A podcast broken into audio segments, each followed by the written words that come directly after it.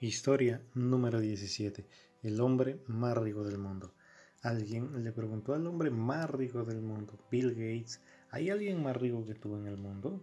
Bill Gates respondió, sí, hay una persona que es muchísimo más rica que yo. Luego narró la siguiente historia.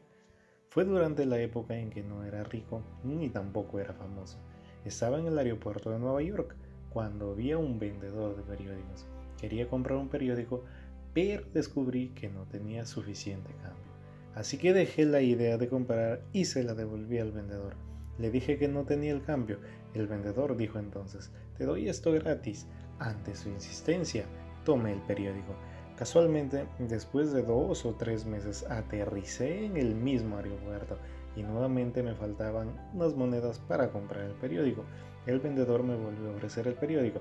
Me negué rotundamente y dije que no podía aceptarlo porque hoy tampoco tenía cambio. Él dijo entonces, puede tomarlo, estoy compartiendo de mis ganancias, no estaré perdiendo. Entonces tomé el periódico.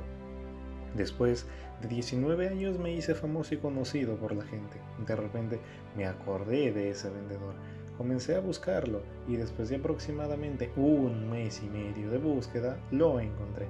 Le pregunté, ¿me conoces? Él dijo, claro que sí. ¿Eres Bill Gates? Le pregunté de nuevo, ¿recuerdas esa vez que me diste un periódico gratis? Y el vendedor respondió, sí, claro que lo recuerdo. Te di dos veces. Le dije, quiero devolverte la ayuda que me ofreciste esa vez. Lo que quieras en tu vida, dímelo y te lo cumpliré. El vendedor dijo, Señor, ¿no crees que al hacerlo no podrás igualar mi ayuda? Pregunté, ¿por qué?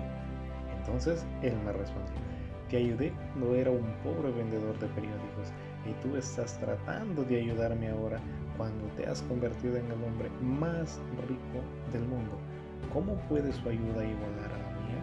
Ese día me di cuenta de que el vendedor de periódicos era más rico que yo, porque no esperó hacerse rico para ayudar a alguien.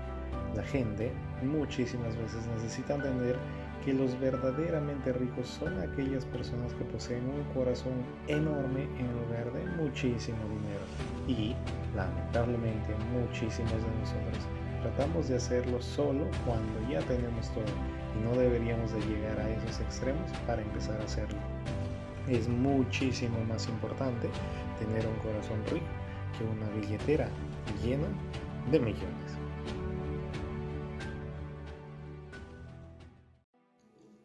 Historia número 18. A veces solo debes dejarlo ser. Una vez Buda caminaba en un pueblo a otro con algunos de sus seguidores. Esto fue en los primeros días. Mientras viajaban, pasaron por un lago, se detuvieron allí y Buda le dijo a uno de sus discípulos, Tengo sed, por favor, tráeme agua de ese lago. El discípulo se acercó al lago.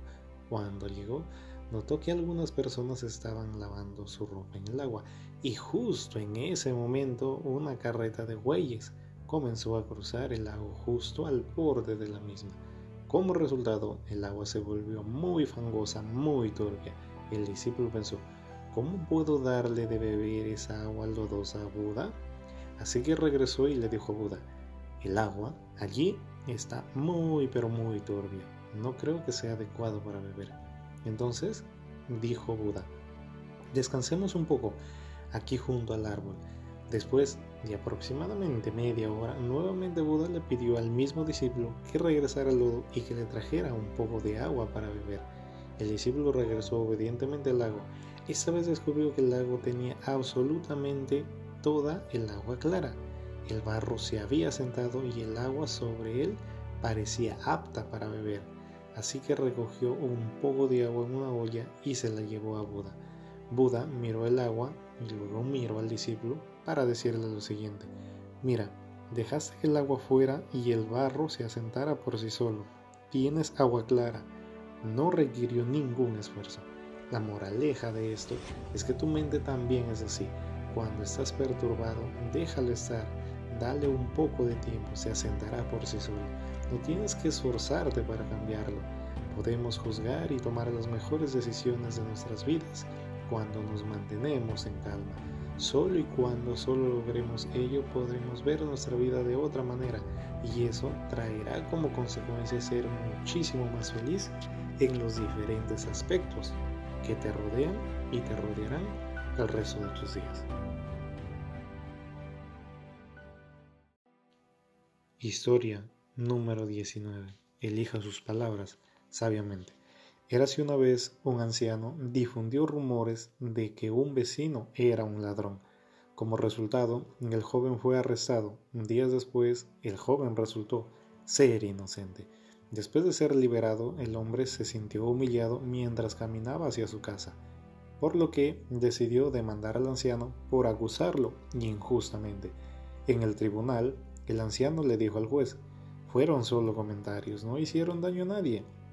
El juez, entonces, antes de dictar sentencia sobre el caso, le dijo al anciano, escriba todas las cosas que dijo sobre él en un trozo de papel, córtelos y de camino a casa tire los trozos de papel al suelo. Mañana vuelva y escuchará su sentencia. Al día siguiente, el juez le dijo al anciano, antes de recibir la sentencia tendrás que salir y recoger todos los papeles que tiraste ayer. El anciano, sorprendido y meditabundo, dijo lo siguiente, no puedo hacer eso. El viento debe haber llevado y esparcido todos y cada uno de los pedazos de papel. ¿Cómo sé dónde podré encontrarlos? El juez le respondió entonces, de la misma manera, los comentarios simples pueden destruir el honor de un hombre hasta tal punto que uno no pueda arreglarlo. El anciano se dio cuenta de su error y entonces pidió perdón. La moraleja y la enseñanza de esto es que no malinterpretes ni culpes a nadie sin conocer el hecho o la verdad completa. Tus palabras pueden arruinar la reputación de alguien sin que sea culpa suya, pues solo recuerda que si no tienes algo bueno que hablar de alguien, entonces es mejor que no hables de esa persona. Es así de sencillo, es así de simple. Historia número 20. Todo tiene su tiempo.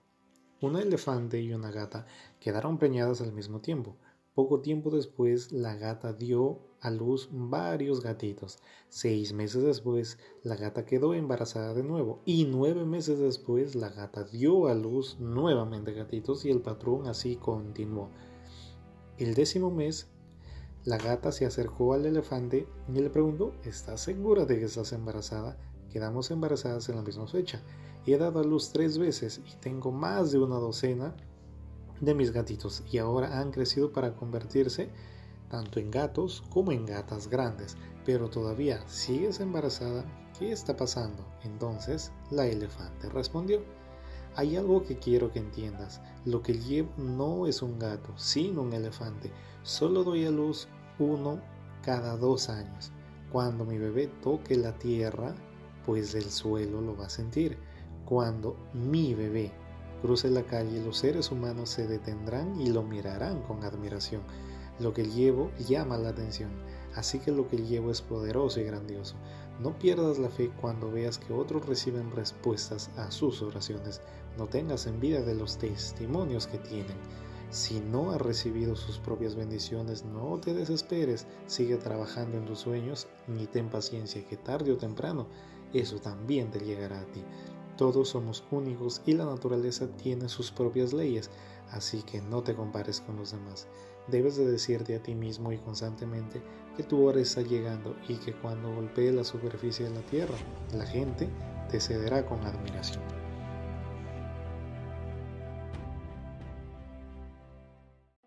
Esto ha sido todo por el episodio de hoy. Cuéntales a tus amigos y cuéntales a tus familiares que sin sentido y con razón existe. Por favor, me encantaría que puedas dejarme tu like, me encantaría que puedas suscribirte a este podcast y nunca te olvides de encontrar tu límite y superarlo, que de eso se trata la vida. Conmigo será hasta una nueva oportunidad y bye bye.